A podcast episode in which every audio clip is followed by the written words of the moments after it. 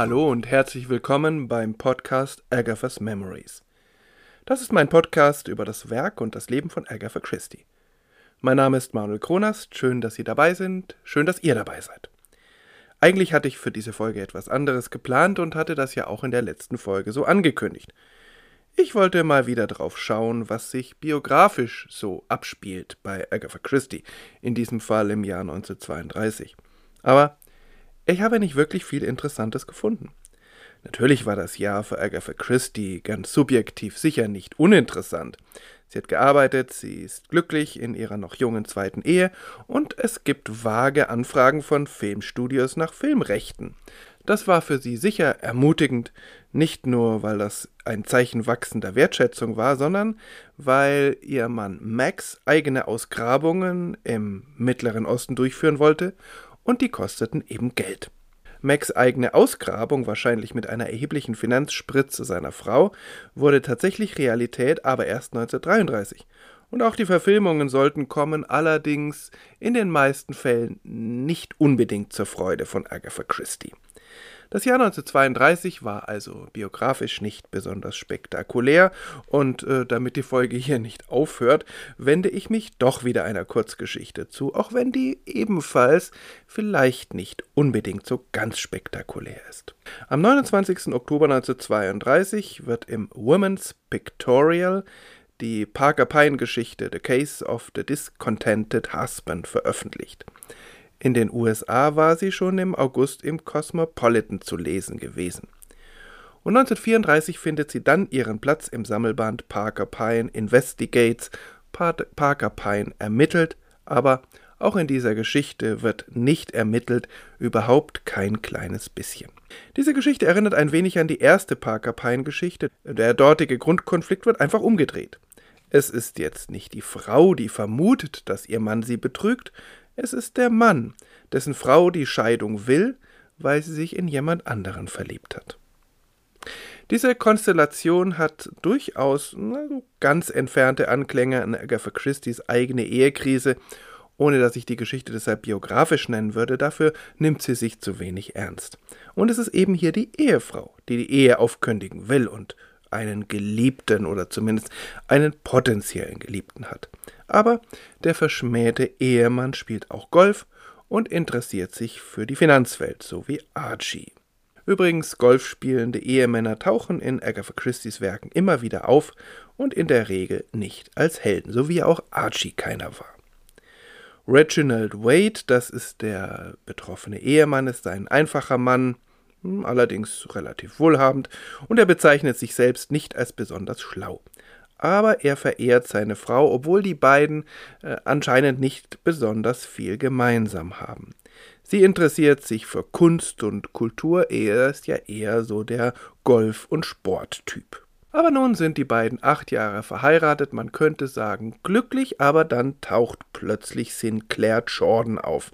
Ein kultivierter junger Mann mit langen Haaren, wie Mr. Wade verächtlich anmerkt, und er, ja, er kann eben über die Dinge mit ähm, Iris Wade sprechen, äh, über die Reginald Wade nicht sprechen kann oder nicht sprechen will. Ja, Sinclair Jordan, ein kultivierter junger Mann mit langen Haaren. Agatha Christie's Haltung zu diesem Typ Mann, zumindest so wie sie ihn beschreibt, ist ambivalent. Sie beobachtet sehr genau, dass diese Männer Fremdkörper sind in der Welt des Landadels oder des geordneten Dorflebens. Auch bei Miss Marple tauchen sie ja immer mal wieder auf.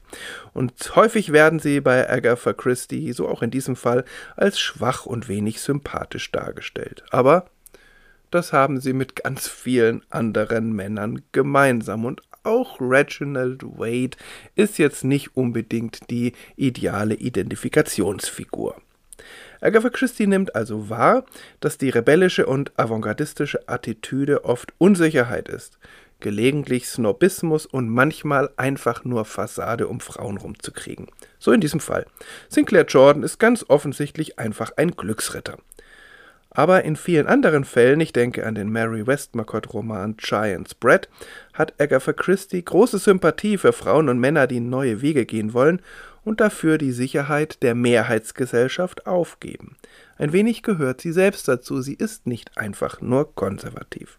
In dieser Geschichte wird nun Parker Pine zur Hilfe gerufen, als letzter Notanker des verzweifelten Reginald, und die Geschichte beginnt mit einer sehr treffenden Schilderung Mr. Pines. Undoubtedly, one of Mr. Parker Pine's greatest assets was his sympathetic manner. It was a manner that invited confidence. He was well acquainted with the kind of paralysis that descended on clients as soon as they got inside his office. It was Mr. Pine's task to pave the way for the necessary disclosures. Es war ohne Zweifel eines der größten Vorzüge von Mr. Parker Pine sein mitfühlendes Verhalten.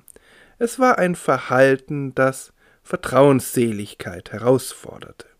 Er war wohl vertraut mit der Art von Lähmung, die sich auf seine Klienten herabsenkte, sobald sie sein Büro betraten.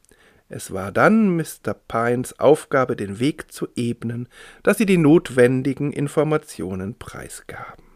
In diesem Fall ist das keine einfache Aufgabe, denn der emotional sehr untalentierte Mr. Wade gibt seine Informationen eben nur sehr widerwillig preis. Aber obwohl er äh, am Anfang denkt, dass das mit dieser Anzeige von Mr. Pine einfach nur Quatsch ist und er denkt sich, naja, kann man ja auch versuchen, schadet vielleicht nicht, ist er doch dann irgendwann gerne bereit, sich in die Hände von Mr. Pine zu geben. Mr. Pine ist eine sehr künstliche und zugleich sympathische Kreatur Agatha Christie's. Er hat diesen Nimbus, dass er alles weiß und alles kann. So ein wenig wie der allmächtige Butler Chiefs bei P.G. Woodhouse.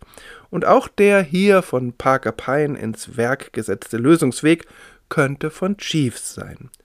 Aber wenn man ganz ehrlich ist, so unfehlbar wie er sich gibt, ist Mr. Pine nicht. Vielleicht auch, weil er dann doch ein wenig unkreativ in der Wahl seiner Mittel ist. Denn hier wendet er das gleiche Mittel an wie in der ersten Geschichte und hier scheitert es aber grandios. Seine Mitarbeiterin Madeleine de Sara spielt die Rolle der jungen geliebten Mr. Waits, um dessen Frau eifersüchtig zu machen und sie so von der Trennung abzuhalten.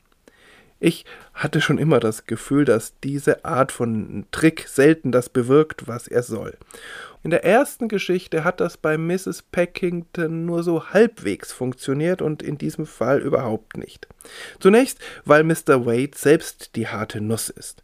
Er ist eine so ehrliche und gleichzeitig emotional unerfahrene Person. Er kann einfach nicht schauspielern, so dass es ihm schwerfällt, den verliebten Ehebrecher zu geben.